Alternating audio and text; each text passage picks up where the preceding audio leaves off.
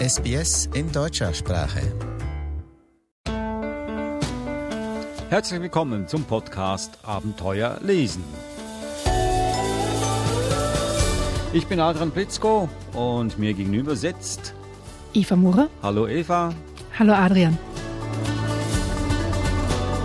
Unser Podcast Abenteuer lesen ist ein Podcast, den man sich nicht entgehen lassen darf, wenn man Kinder hat, wenn man Erzieher ist oder wenn man selber noch gerne Kinderbücher liest. Denn wir wissen, du weißt vor allem, Eva, wie man ein Kinderbuch sich aussucht und wie man es liest.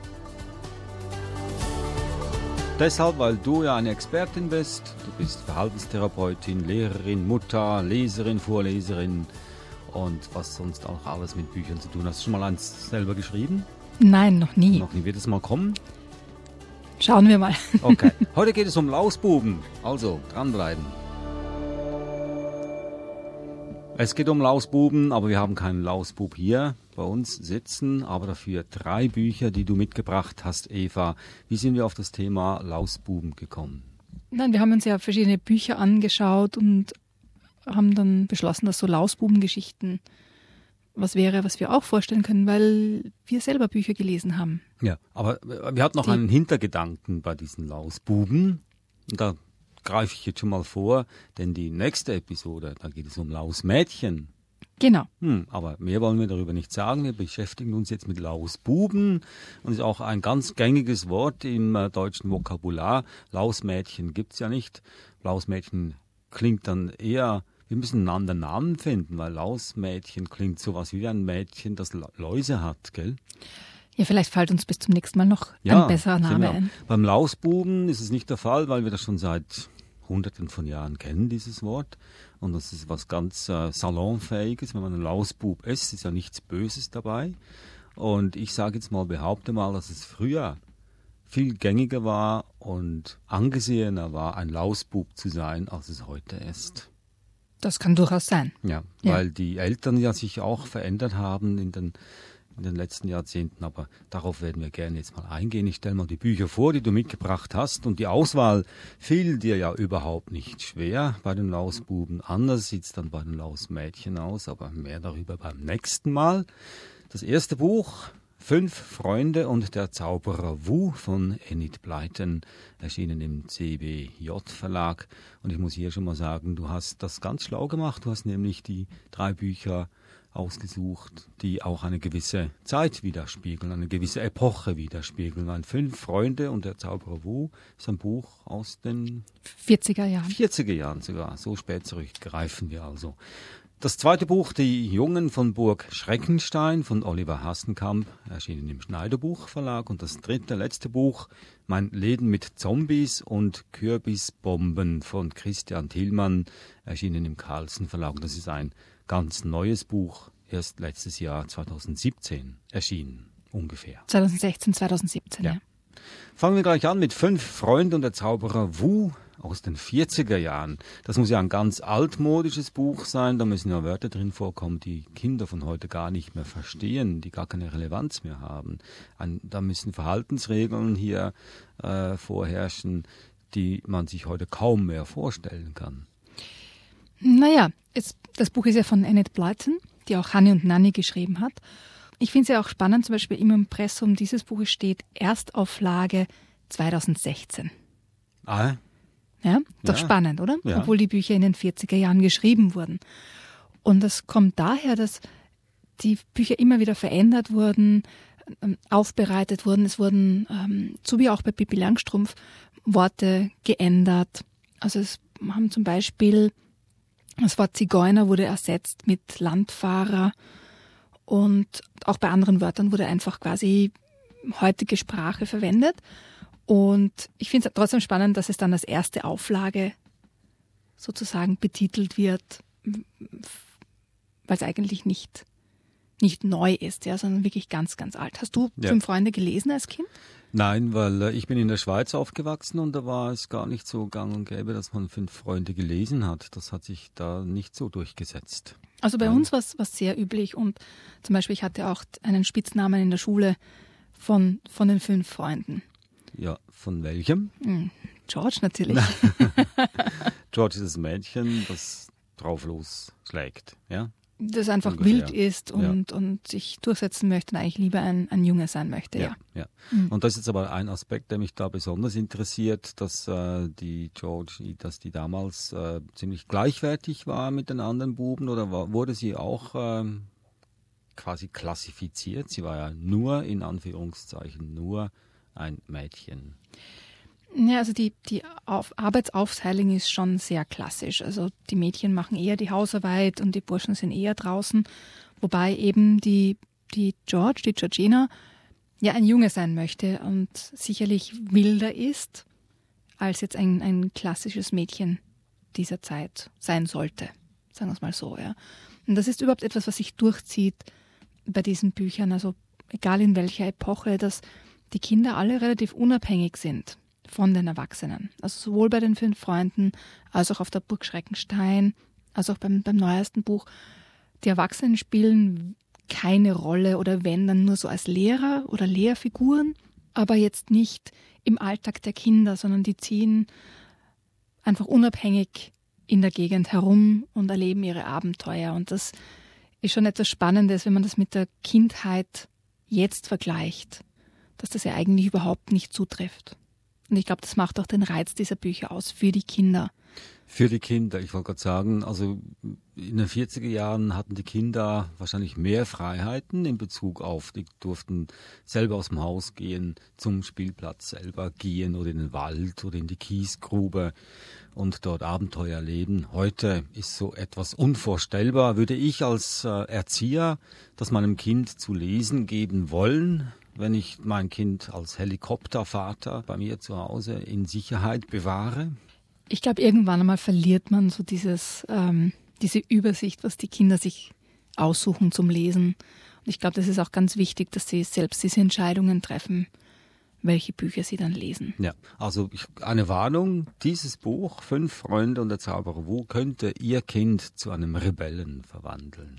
Wobei Rebellen ja, Ja. also wir haben vorher darüber gesprochen, dass ja in einem Bundesstaat in Amerika gerade erst ein Gesetz erlassen wurde für Free Range Parenting. Free Range Parenting. Ja, Also nicht nur Free Range Eggs, Ja. Eier, sondern auch Free Range Parenting. Parenting, Ein neuer Begriff. was so viel heißt wie die Eltern werden nicht abgestraft, wenn die Kinder alleine zum Spielplatz gehen.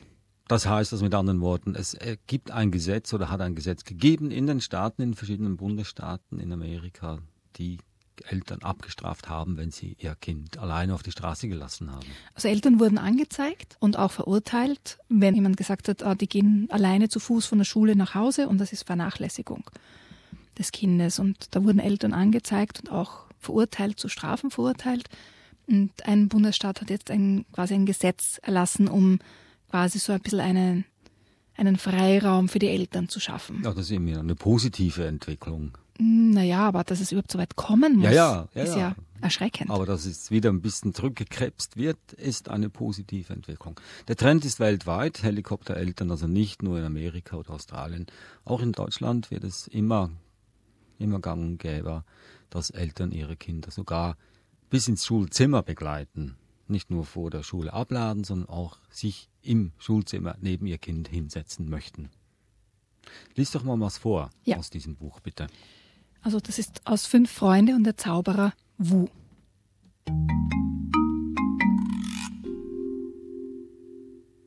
Im Dunkel der Nacht. Die Geschwister und George machten keinen Versuch, Buzzer zurückzuholen. Er sollte das mit sich allein ausfechten, der sture Kerl, damit er endlich verstand, was er für einen Mist gebaut hatte. Mir tut's leid, dass der Arme unsere erste Nacht hier draußen nun nicht mit uns verbringen wird, gestand Anne, die solche Unstimmigkeiten hasste. Ach, ich finde, ihn soll sein Gewissen ruhig ein bisschen pieken, meinte George. Sonst kapiert er ja nie, was er mit seiner Schwatzhaftigkeit anrichten könnte. Komm, wir wollen in unser Zelt gehen. Ich bin furchtbar müde. Sie gähnte, was sich sogleich ansteckend auf Dick auswirkte. Und auch Julian konnte vor Müdigkeit kaum mehr die Augen offen halten. Also, gute Nacht, ihr beiden, sagte er ebenfalls gähnend, aber fangt bloß nicht gleich an rumzuzettern, wenn irgendwo in eurem Zelt ein Weberknecht sitzt. Wenn ich im Schlafsack liege, stehe ich nicht nochmal auf, um Jagd auf ein harmloses Spinnchen zu machen. Wart du nur, bis dir selbst eine grässliche Spinne mit langen, haarigen Beinen übers Gesicht krabbelt, sagte Anne lachend.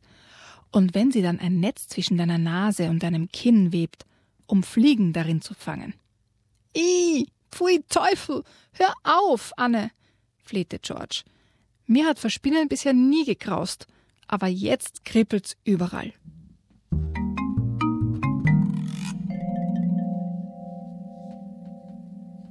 Das ist also ein Ausschnitt aus Fünf Freunde und der Zauberer Wu. Eine harmlose Episode. Ja, also die Geschichten an sich sind ja ziemlich harmlos. Also sie sind einfach geschrieben. Man trifft auf ganz viele Stereotype, was der Enid Blyton auch immer angekreidet wurde, dass sie quasi so Schablonen verwendet, um ihre Geschichten zu schreiben. Aber ich denke mir, wichtig ist einfach, den Kindern macht Spaß. Und es werden ja heute auch ganz viele Geschichten nach Schablonen geschrieben, wo jemand, ein Autor dann so, weiß nicht, 30 Bücher im Jahr hinausschießt sozusagen, ja. Und es ist einer der meistgefeierten Kinderbuchautoren im deutschsprachigen Raum. Ja, kann man sagen, also, dass die, diese Geschichten aus den 40er Jahren, 50er Jahren äh, lesenswert sind heutzutage, weil sie etwas naturverbundener sind als moderne Geschichten. Wir waren jetzt campen zum Beispiel. Ich weiß nicht, ob das jetzt ein, ein Grund wäre, sie zu lesen, aber ich denke mir, es ist einfach spannend, auch für die Kinder zu lesen, wie Geschichten früher geschrieben wurden und das mit heute zu vergleichen.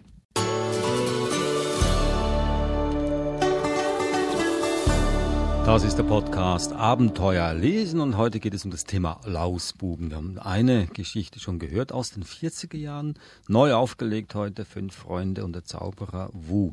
Wir gehen ein paar Jahrzehnte weiter nach vorne in das Jahr ungefähr. Das ist jetzt so 50er, 60er Jahre. Okay, also nicht so weit nach vorne, aber immerhin. Die Jungen von Burg Schreckenstein von Oliver Hassenkamp, erschienen im Schneiderbuch Verlag. Was unterscheidet nun dieses Buch vom vorherigen Buch? Hier geht es um eine jungen Schule. Die ist in Neustadt und die Räumlichkeiten werden zu klein und sie ziehen in eine Burg um, nämlich die Burg Schreckenstein. Und die werden so quasi ein Internat. Und man kann sich vorstellen, was da alles so im Internat in einer Ritterburg alles passieren kann, oder? Das war jetzt ein Buch, ich kannte es auch nicht als Kind das wäre jetzt ein Buch gewesen, das mich sehr interessiert hätte, weil ich habe immer alle die bewundert und beneidet eher, die in ein Internat gehen mussten. Das war damals noch eine Strafe in der Schweiz, aber ich habe die immer beneidet, weil ich dachte, das kann ja nur besser sein. Mit vielen anderen Kindern zusammen ist auch besser als mit den Eltern zu Hause. Und das ist ja auch, wenn du, wenn du schaust in diesen ganzen Jugendliteraturbüchern, egal jetzt ob für Buben oder für Mädchen geschrieben, Hani und Nanni sind ja auch im Internat. Und alles, was dort geschrieben wird, ist ja auch lustig ja, und macht Lust darauf, ins Internat zu gehen. Wenn du aber mit Leuten redest, die wirklich im Internat waren, die finden das weniger lustig. Die finden das weniger lustig. Ich habe mir dann gedacht, ja, die sind selber schuld. Die haben die, haben die Gelegenheit nicht wahrgenommen. Aber schwer zu sagen. Ja, kann man schlecht beurteilen. Ja. Jedenfalls, also die gesamte Schule mit den Lehrern zieht um auf die Burg Schreckenstein und das verändert die Kinder.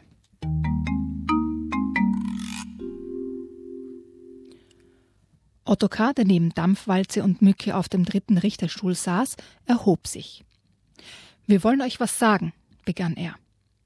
Der Schreckenstein ist keine gewöhnliche Schule, sondern eine Burg. Unsere Burg. Die Ritter, die hier früher gehaust haben, waren harte Burschen. Sie haben für ihr Recht gekämpft, offen und ohne Hinterhalt, und sie sind für ihre Taten eingestanden. Wir finden, daran sollten wir uns ein Beispiel nehmen. Oder was meint ihr? Alle waren derart beeindruckt, dass keiner ein Wort sagen konnte. Ottokar hatte genau das ausgesprochen, was jeder fühlte. Pummel fand als erster die Sprache wieder. Klar, hier muss man einfach Ritter sein. Jetzt erhob sich Dampfwalze. Das haben wir erwartet, sagte er, aber es ist nicht leicht. Dazu gehört Mut und vor allem Aufrichtigkeit. Was die Ritter früher mit Leuten gemacht haben, die sich nicht an ihre Regeln hielten, seht ihr ja hier. Mancher Blick ging zu den Marterwerkzeugen. Keiner sagte ein Wort. Da hob sich Mücke. Bei uns ist natürlich jeder frei in seiner Entscheidung. Aber es wäre schon gut, wenn alle mitmachen. Auf einer Ritterburg kann man nur als Ritter leben. Wer also mittun will, der schwöre mit uns den Rittereid. Ich will auf Schreckenstein allzeit fair und ehrlich sein. Das also ein Ausschnitt aus Die Jungen von Burg Schreckenstein, eine Geschichte aus den 50er, 60er Jahren, immer noch aktuell oder wieder aktuell, weil es auch einen Spielfilm gibt. Burg Schreckenstein, erst vor zwei Jahren in den Kinos erschienen. Meinst du, ist auch angepasst worden, die Geschichte von damals auf heute? Das ist schwer zu sagen. Ich habe jetzt keine Anpassungen gefunden, auch nichts drüber gelesen.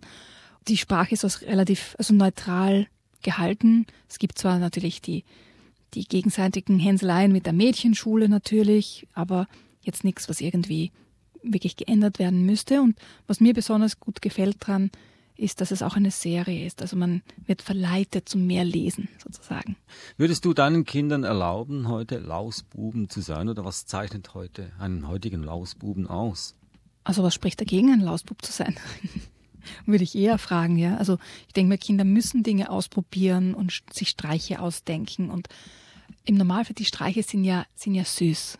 Also die, normalerweise das auch, was in den Büchern beschrieben wird, sind ja keine bösartigen Dinge, ja, wo jetzt jemand wirklich geschädigt wird, sondern einfach Streiche, die sich Kinder ausdenken. Und das ist was völlig Normales.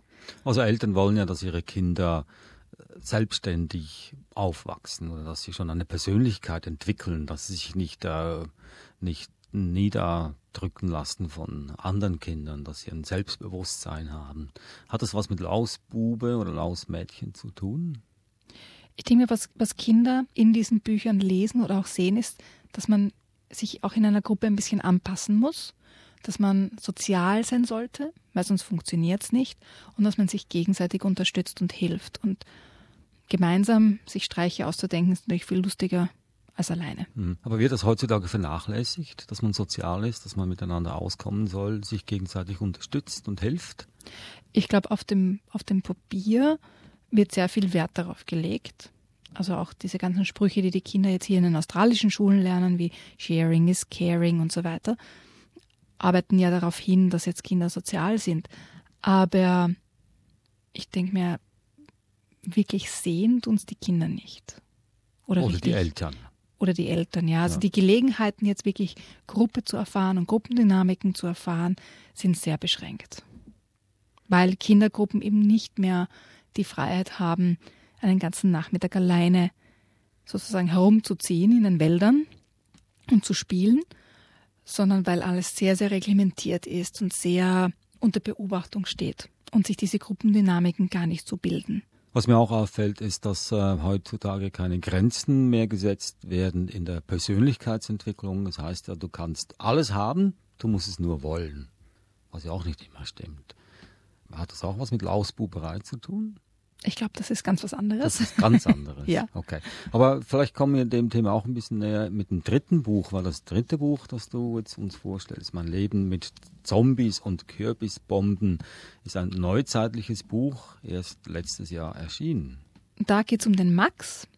Und da habe ich schon gedacht, also diese Diskussion über die, die politische Korrektheit der alten Bücher, wie zum Beispiel Enid Blyton oder auch Bibi Langstrumpf, die immer kritisiert wird, äh, habe ich mir dann schon gedacht, hm, in den neuen Büchern kommt das auch vor. Und da kann ich dir ein, ich würde gern zwei kurze Sachen vorlesen.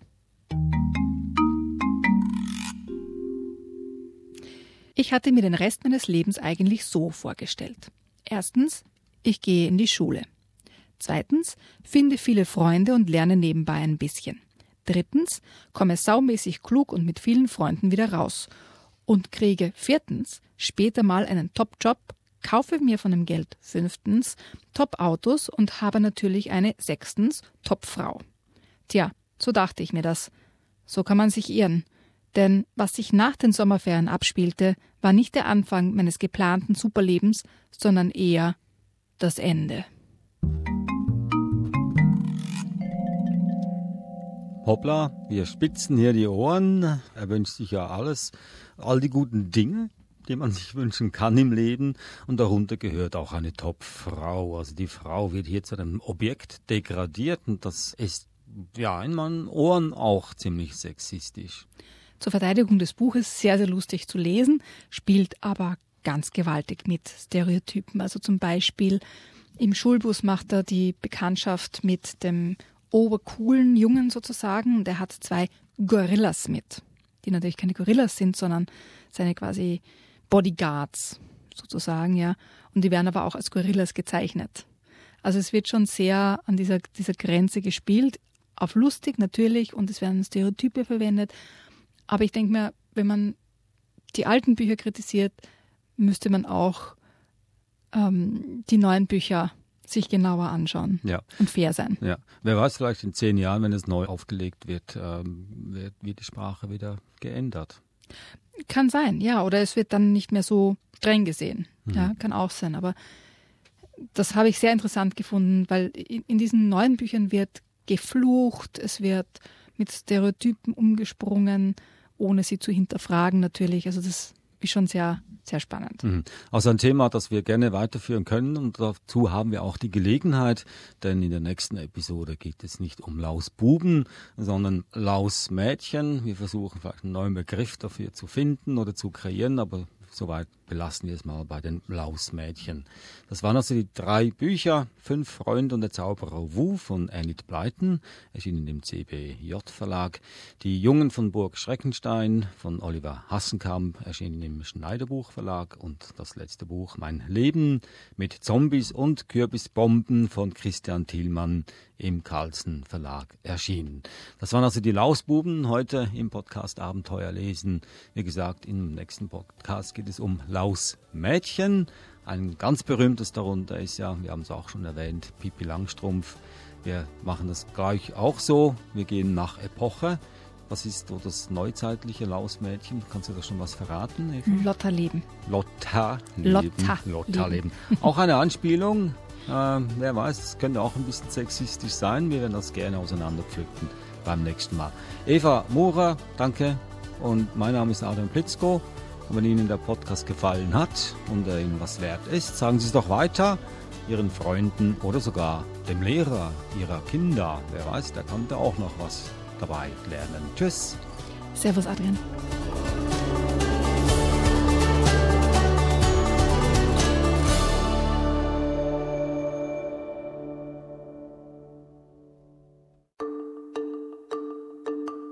Lust auf mehr? Abonnieren Sie unsere Podcasts bei iTunes.